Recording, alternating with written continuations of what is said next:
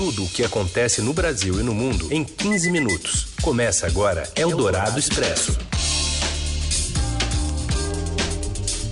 Olá, seja muito bem-vindo, muito bem-vinda. Começa aqui mais uma edição do Eldorado Expresso, o cantinho onde a gente reúne as notícias mais importantes do seu dia, bem na hora do almoço, em mais ou menos 15 minutos. E a gente vai primeiro pelo rádio aqui, o FM 107,3 Eldorado, já já também em formato de podcast para você ouvir em qualquer agregador do seu jeito.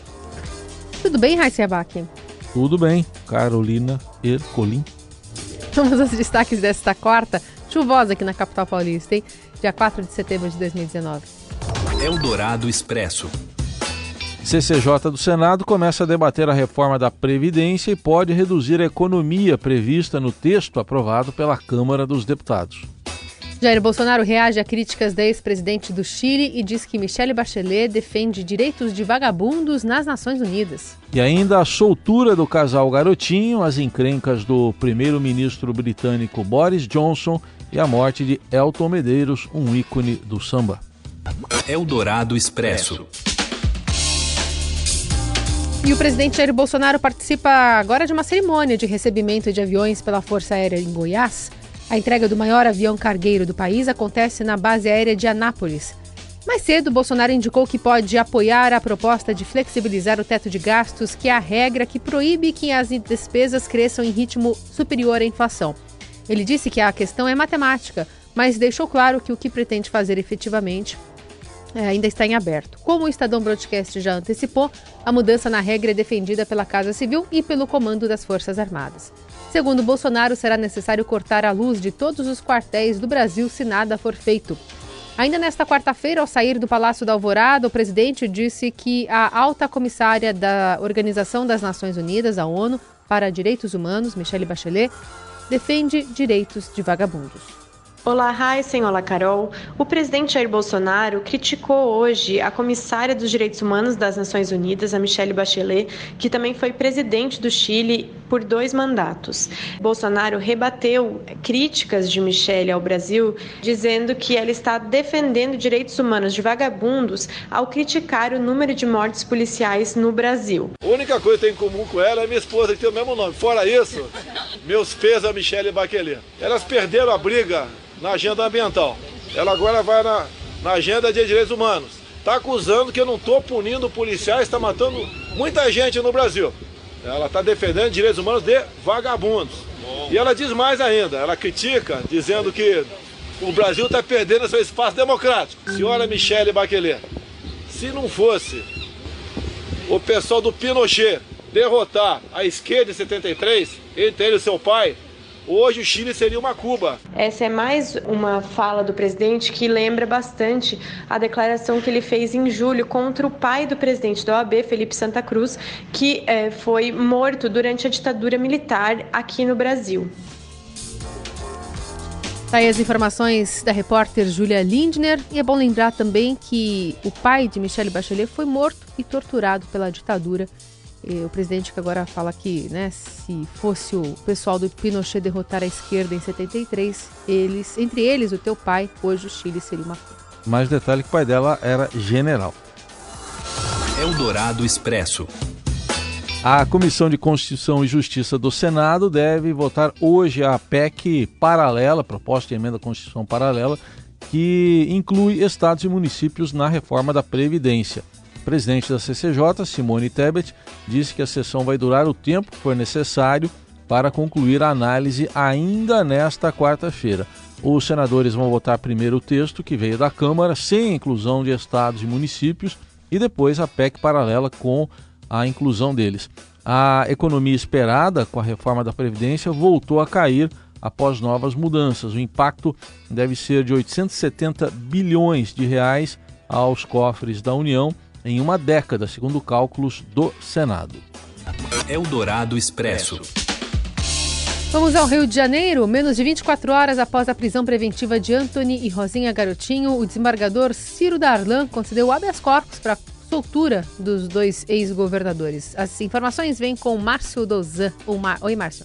Olá Carol, olá Heisen, olá a todos. O ex-governador do Rio, Antony Garotinho, atualmente sem partido, deixou o presídio José Frederico Marques em Benfica, na zona norte do Rio, no meio da manhã desta quarta-feira. O Garotinho estava preso desde a manhã de terça, após uma operação comandada pelo Ministério Público do Estado, mas foi beneficiado na manhã desta quarta, menos de 24 horas depois, portanto, com um habeas corpus que foi concedido pelo desembargador Cirlo Darlan. Na saída do presídio, presídio, o garotinho falou rapidamente com a imprensa, se disse perseguido e, segundo ele, repetindo coisas que ele já vem falando desde o ano passado em outros momentos, é, ele se considera perseguido porque, segundo ele, foi ele o autor de denúncias contra o ex-governador Sérgio Cabral e isso teria, enfim, deixado muitas pessoas descontentes segundo palavras dele próprio. Além de Garotinho, a ex-governadora Rosinha Mateus, é sua mulher, é que também foi presa na terça, também ganhou habeas corpus e deve deixar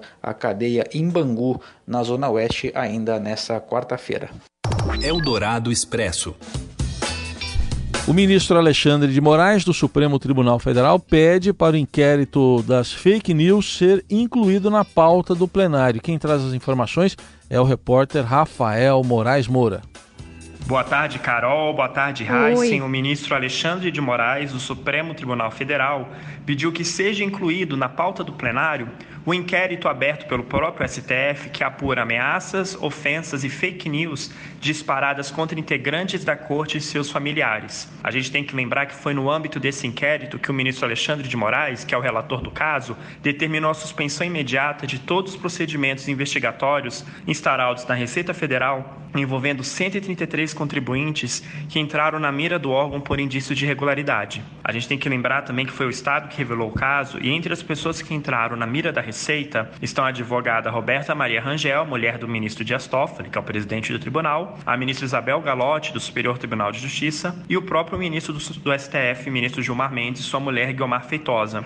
Depois que teve esse procedimento de investigação em que o ministro Alexandre de Moraes suspendeu essa apuração, a Procuradoria-Geral da República entrou com recurso no STF contestando a decisão do ministro Alexandre de Moraes que suspendeu essa investigação da Receita. Tudo isso no âmbito do inquérito aberto pelo próprio STF para apurar fake news, ameaças e ofensas disparadas contra integrantes do tribunal. Agora, esse recurso da PGR que vai ser analisado pelo plenário do Supremo. O que isso significa na prática? Na prática, vai caber agora aos 11 ministros da Corte, a todo o plenário do tribunal, decidir se confirma ou não aquela decisão liminar do Alexandre de Moraes, relator do inquérito, que determinou a suspensão imediata dessa investigação da Receita. Lembrando que as investigações no âmbito do inquérito das fake news foram prorrogadas por 180 dias e esse inquérito vai durar pelo menos até janeiro de 2020. Ainda tem muita água para rolar. Eldorado Expresso. O governador de São Paulo, João Dória, mandou recolher ontem um material didático para adolescentes de 13, 14 anos, lá do oitavo ano do ensino fundamental, sobre diversidade sexual, que, segundo ele, né, os livros faziam apologia à ideologia de gênero. Uh, o nosso governo não, não faz ideologia de gênero e entende que este é um tema que não deve ser um tema para o ensino fundamental uh, e a nossa posição é muito clara desde o início do nosso governo. Aliás, é a posição também do secretário Rocieli Soares. Uh, essa é uma posição uh, do nosso governo desde o início. nós determinamos o recolhimento dessas apostilas e apuração de quem foi o responsável. Primeiro, pela produção deste material e depois pela distribuição sem prévia consulta ao secretário da Educação, Rocieli Soares. Então, essas foram as duas providências que nós adotamos. Na esteira, o presidente Bolsonaro determinou ao MEC que elabore um projeto de lei contra a ideologia de gênero no ensino fundamental. A bancada evangélica celebrou a proposta do presidente e não há consenso sobre a abordagem do tema nas escolas, né? Mas o Estadão ouviu especialistas que defendem pontos de vistas diferentes. Para você formar sua opinião, está lá em estadão.com.br. Eldorado Expresso.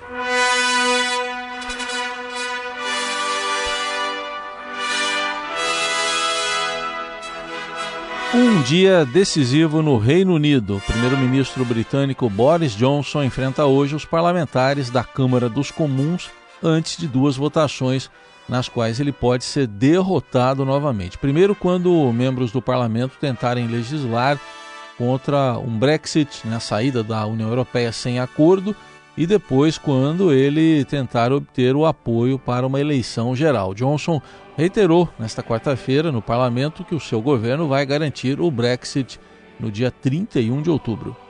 That this country still stands then as now for democracy, for the rule of law, for the fight against racial, for the fight against racial and religious hatred. And Mr. Speaker, I know that this whole House is united. E ontem, deputados da oposição e do governo se uniram para tentar bloquear uma separação da União Europeia sem acordo de transição.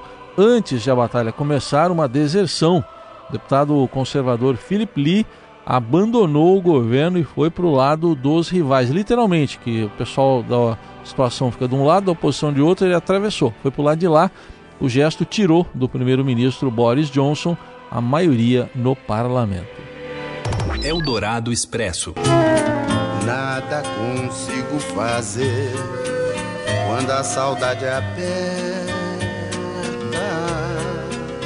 Compositor Elton Medeiros, que a gente ouve aí, um dos principais parceiros de Cartola, morreu aos 89 anos, na noite de ontem, no Rio de Janeiro. Na segunda-feira ele passou mal, foi levado a uma clínica de Laranjeiras, onde morreu vítima de complicações de uma pneumonia o velório de Elton está marcado para começar às três e meia da tarde no cemitério São Francisco de Paula, no Catumbi, no Rio. Ele que é autor de clássicos do samba como O Sol Nascerá, Peito Vazio, que a gente está ouvindo aí. Além de Injúria, Onde a Dor Não Tem Razão, Mascarada, Pressentimento e tantos outros. Melodista e letrista referência para gerações, Elton Medeiros foi parceiro também de Paulinho da Viola, Zequete e Hermínio Belo de Car Carvalho. Na década de 80, Elton Medeiros lançou um disco pela gravadora Eldorado, com algumas das músicas que estamos ouvindo agora, como Peito Vazio, com o parceiro Cartola, além de Vida, com Paulinho da Viola. Mas não se pode dizer Ainda na década de 80, Elton participou do programa FM Inédito aqui no Eldorado e cantou vários sucessos, entre eles Pressentimento, num trecho que também a gente ouve agora. Ai, arte do peito, quem irá entender o teu segredo? E a Rádio Dourado também preparou uma playlist especial com os grandes sucessos de Alton Medeiros. Você pode conferir no site radiodorado.com.br. De teu amor. E nessa toada que a gente vai encerrando por aqui, o Eldorado Expresso, desta quarta-feira, dia 4 de setembro, que teve a produção de Murilo Pontes e Edgar Gonçalves na pesquisa, né? Desse material que a gente está ouvindo aí, exclusivo do Eldorado. A produção de Bárbara Guerra, na mesa de som Carlos Amaral. E amanhã a gente volta. Isso aí, grandes letras aí, grandes parcerias aí do Cartola, do Elton Medeiros. Valeu, gente. Boa quarta-feira aí para vocês. Casa aberta já escuto os teus passos. Você ouviu Eldorado Expresso tudo o que acontece no Brasil e no mundo em 15 minutos.